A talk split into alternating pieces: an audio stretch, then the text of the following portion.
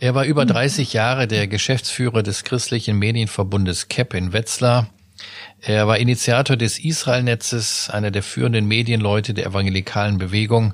Heute spreche ich im FDA-Podcast mit Wolfgang Barke. Wie kaum ein anderer hat Wolfgang Barke den Weg der christlichen Publizistik in der deutschsprachigen evangelikalen Bewegung geprägt.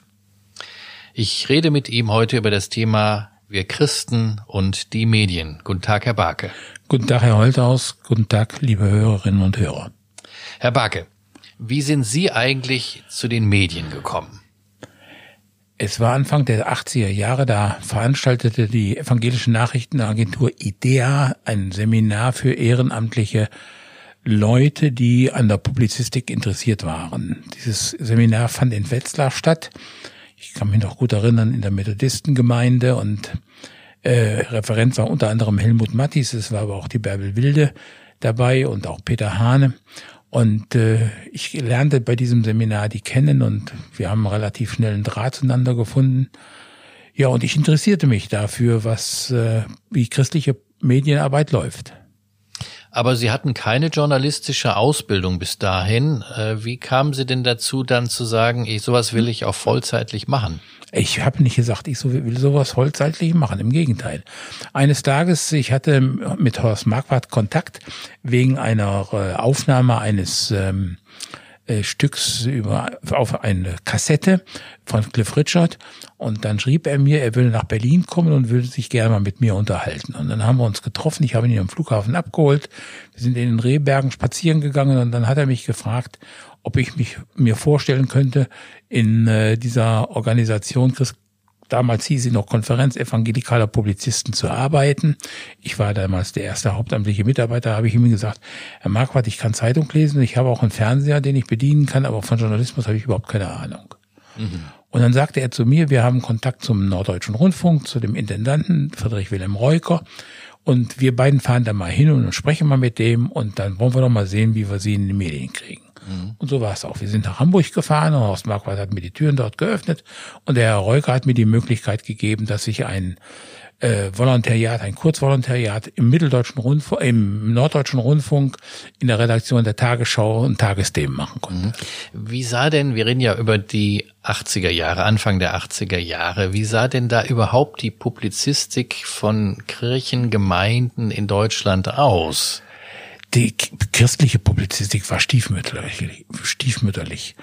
Ähm, wir hatten damals mal eine Erhebung gemacht, also die CAP hatte damals eine Erhebung gemacht, aus der ging hervor, dass 1,2 Prozent aller Inhalte in Radio und Fernsehen christlichen Inhalts waren. Aber christliche Inhalts war natürlich nicht missionarisch, sondern das war das Wort zum Sonntag, das waren aber auch kirchliche Nachrichten über alles Mögliche in der Kirche.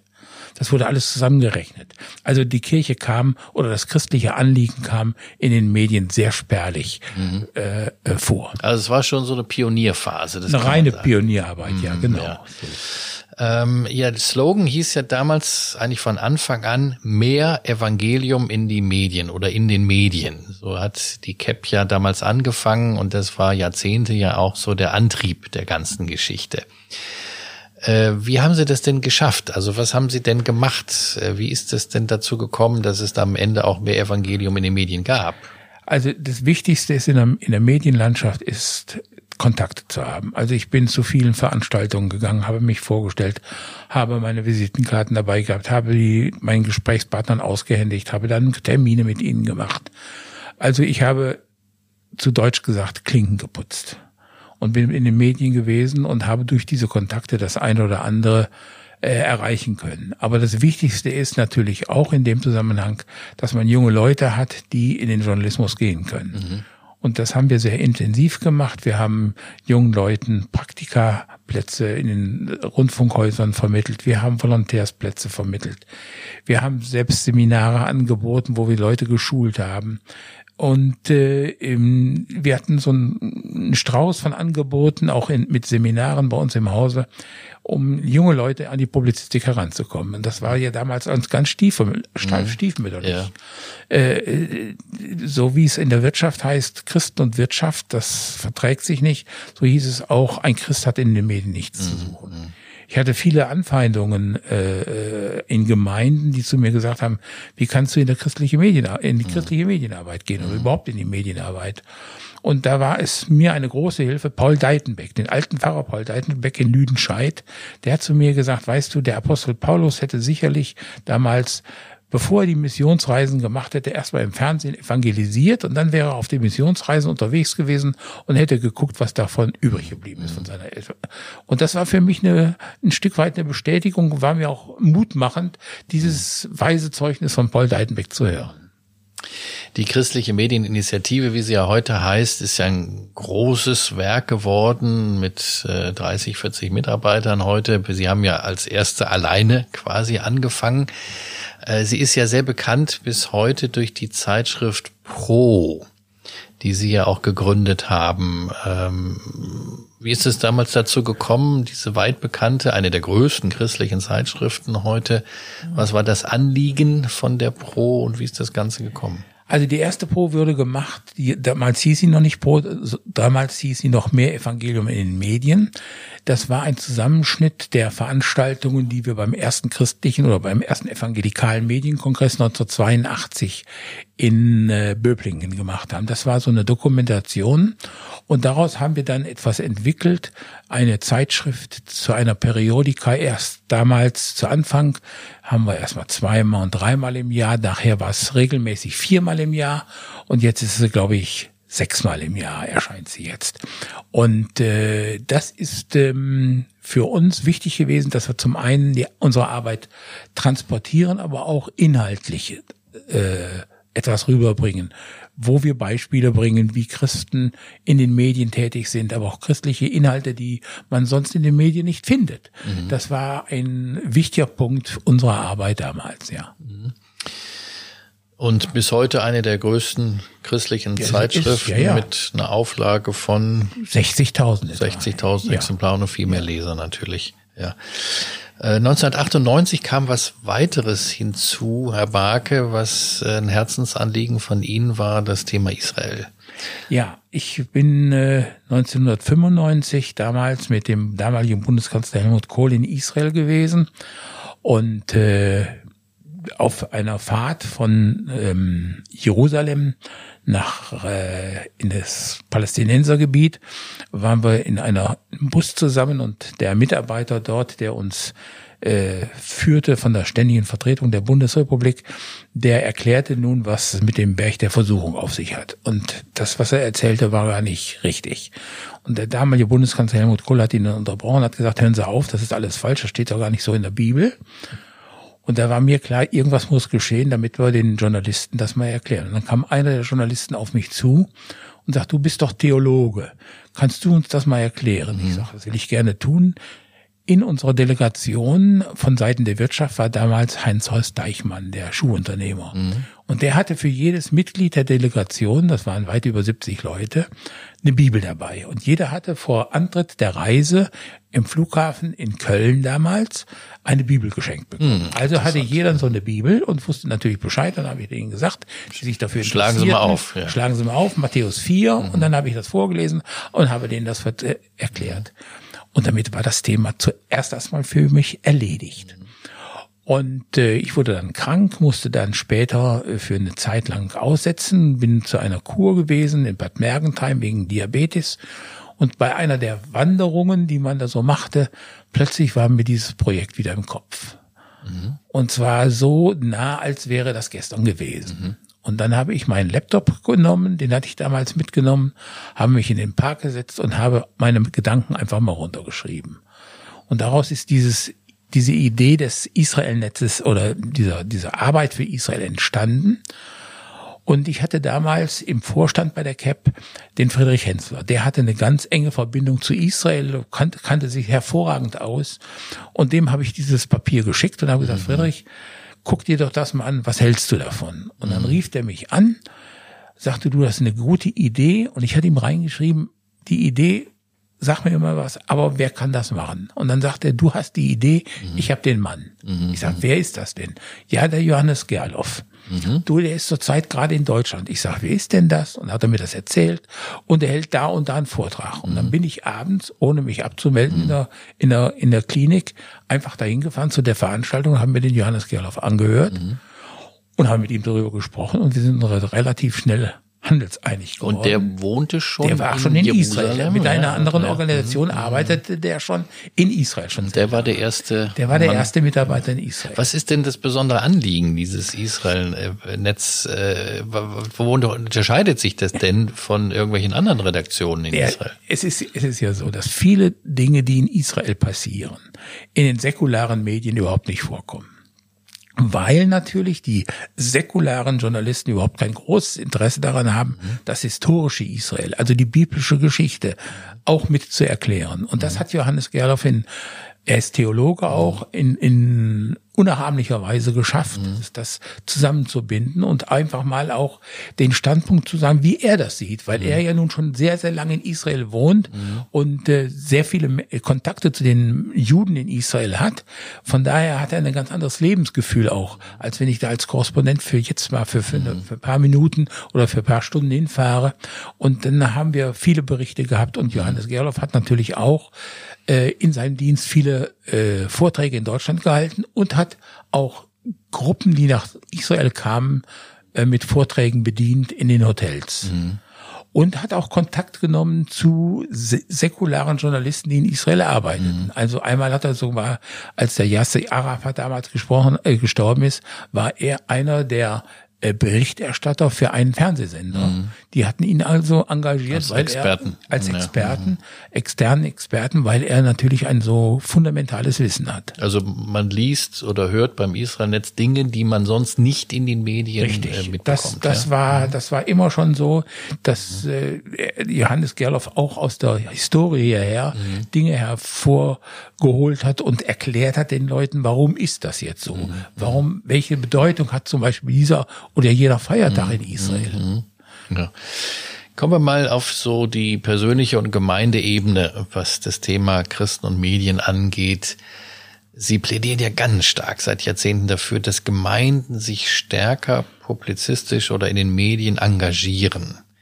Was kann man denn da machen als Gemeinde oder als einzelner Christ, auch gerade angesichts dieser Fülle von Medienmöglichkeiten heute bis ins Internet hinein? Also die Medien sind ja die größte Kanzel der Welt. Ich bin sehr stark geprägt worden. 1970 war die Euro 70 in Dortmund in der Westfalenhalle. Damals war Was ich war das? in der Evangelisation mit Dr. Billy Graham mhm. und ich war damals schon ehrenamtlicher Mitarbeiter bei dieser Veranstaltung im Sicherheitsdienst. Und das hat mich unheimlich fasziniert, dass man aus dieser Halle aufgenommen hat und dann in äh, Übertragungen in verschiedene Städte in Deutschland und Europa das übertragen hat. Und das war damals die größte Kanzel überhaupt. Das Billy Graham hat jeden Abend Hunderttausende von Menschen erreicht. Und diese Faszination, dass ich mehr Menschen erreichte, als überhaupt möglich sonst in einer kirchlichen Veranstaltung, ja. das hat mir immer äh, wieder so einen Adrenalinstoß gegeben. Mhm. Und da hatte ich natürlich einen äh, sehr, äh, ja, ich sag mal, großen Visionär, der mir vorangegangen ist, das ist Horst Marquardt mhm. der ja immer schon Direktor des Evangeliums der frühere damals, Direktor des Evangeliums, mhm. der Visionär der evangelikalen Publizistik mhm. überhaupt. Es gibt keinen größeren Visionär, der hat äh, den Evangeliumsrundfunk von ganz klein auf gegründet, mhm. der hat äh, IDEA, die evangelische Nachrichtenagentur, mhm. und als drittes hat er dann die Konferenz evangelikaler Publizisten, später christlicher Medienverbund gegründet. Der ist unser Motor gewesen mhm. und äh, war ja lang Jahre Vorsitzender auch der CAP und ich habe in ihm nicht nur einen väterlichen Freund, sondern ich habe einen, einen Visionär für meinen mhm. Dienst gefunden. So Pioniere braucht es. Mhm. Ja, ja, auf jeden Fall, ja. Mhm. Und was, was kann eine Gemeinde tun, wenn man jetzt mal ganz nach unten geht? Klassische Kirche, Freikirche, Medienarbeit in dem Wie, Rahmen, der, der, der möglich ist. Wie kriege ich Menschen, die mit der Kirche sonst nichts am Hut haben, in meine Gemeinde? Mhm. Da kann ich Gemeindebriefe schreiben, äh, die liest keiner mhm. oder fast keiner. Also muss ich in die Zeitung kommen. Mhm. Und deshalb ist es wichtig, dass ich von den Veranstaltungen, die wir in der Gemeinde durchführen, in die Zeitung hineinkomme. Und da haben wir also durch Seminare Leute geschult, wie man schreibt man eine Pressemitteilung. Wie komme ich in Kontakt zu den Journalisten? Wie pflege ich diesen Kontakt? Wie, wie schult man da? Was war das? Also wir, haben so, das, die, wir haben dann die christliche Medienakademie gegründet ja. innerhalb der CAP, die solche Seminare angeboten hat, vor allen Dingen Öffentlichkeitsarbeit. In Wochenendseminaren haben wir die Leute getrimmt und mhm. das ist äh, sehr erfolgreich mhm. gewesen. Und wenn man heute in die Zeitung sieht, äh, also wir hatten das beste Beispiel ja in Wetzlar, äh, seitdem da ein äh, Mitarbeiter äh, äh, von einer Kirchengemeinde Publizität betrieben hat, das hat sich sofort niedergeschlagen in äh, dem Kirchenbesuch, weil der ständig mhm. über seine Kirche auch berichtet hat. Mhm. Und wenn es in der Zeitung steht, dann interessiert das die Leute. Mhm. Und wenn er überlegt, damals, als ich angefangen habe, stand in der Zeitung fast nichts. Und jetzt hat sich das doch sehr entwickelt. Und ich sehe das in der eigenen Gemeinde in Wetzlar, dass wir doch viele Sachen in diese Zeitung hineinbringen können und die Leute natürlich interessiert sind. Aber Zeitungen sind doch out. Ja, damals waren sie nicht out. Äh, heute hat man die neuen Medien und heute machen die jungen Leute arbeiten natürlich mit mit Instagram und mit mit äh, Facebook und so. Und das wir müssen diese Dinge umsetzen heute in die Zeit, mit mhm. denen die jungen Menschen heute ähm, arbeiten. Aber mhm. die Zeitung darf man nicht vor der Tür lassen, mhm. denn die ältere Generation ist noch nicht so medienaffin, dass sie sagt, wir haben auch Instagram und wir haben auch Facebook und von daher muss man eben alle Medien mhm. bedienen. Äh, Sie haben ja schon angedeutet, dass manche Christen auch Probleme haben mit Medien.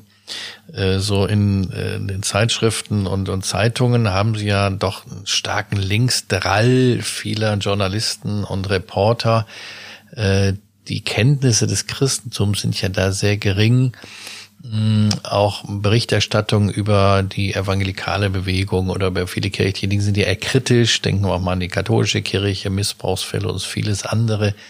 Ähm, das heißt, wie erreicht man denn oder wie kommt man denn rein in diese Medien in einem Kontext, der ja eher doch von kritischen Leuten besetzt ist? Ich hatte ja zu Anfang schon gesagt, dass es wichtig ist, Kontakte zu nehmen.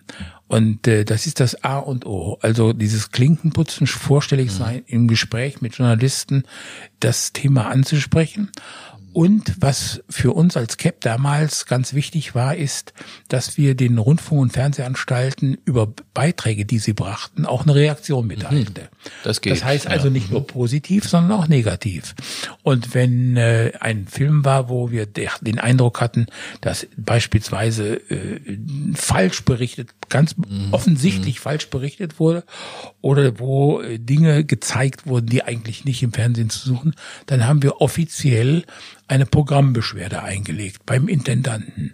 Mhm. Einen Brief an den Intendanten geschrieben mit dem Begriff oben Programmbeschwerde. Mhm. Und dann hat der Intendant die Aufgabe, innerhalb von vier Wochen nach dem Gesetz zu antworten. Und wenn mhm. man dann mit dem, mit der Antwort nicht einverstanden war, dann hatte man die Möglichkeit an den Rundfunkrat, das ist das Aufsichtsgremium eines solchen mhm. Senders. Also ich spreche jetzt für den öffentlich-rechtlichen Fernseher mhm. und Rundfunkbereich.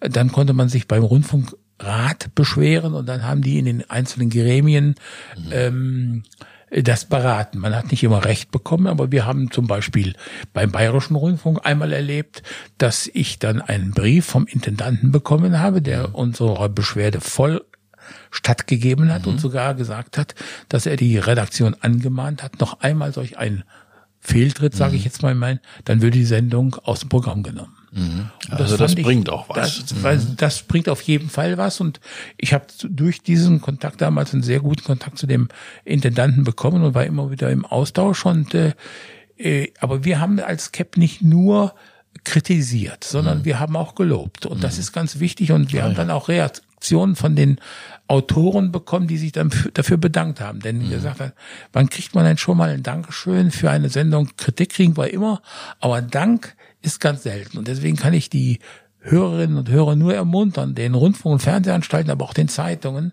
ruhig mal die Reaktion zu sagen. Mhm. Denn woher sollen sie sonst wissen, was, mhm. wie ihr Programm ankommt? Die Einschaltquoten mhm. sagen gar nichts. Mhm. Wichtig ist, dass sie schriftlich eine Reaktion oder auch per Telefon, dass man bei den Sendern anruft. Mhm. Und die Telefonnummern von den Rundfunkanstalten sind in der Regel in jeder Programmzeitschrift drin. Ich höre raus, wenn man sich als Christ in den Medien engagiert, hat das eine Reaktion. Eindeutig, eindeutig. Und ganz wichtig ist, dass wir junge Menschen haben, die diesen Beruf des Journalismus äh, so schwierig das ist, heute in den Journalismus hineinzukommen, dass man den Beruf des Journalisten lernt. Und mhm. zwar nicht nur so nebenbei, sondern dass das wirklich gute Leute sind. Und wenn das wirklich gute Leute sind, die professionell arbeiten, dann haben sie auch Chancen reinzukommen. Und wir haben ja in den verschiedensten Bereichen junge Menschen, da freue ich mich sehr, die, ich, die wir gefördert haben, die heute richtig tolle Jobs haben. Schön. Mehr Evangelium in die Medien.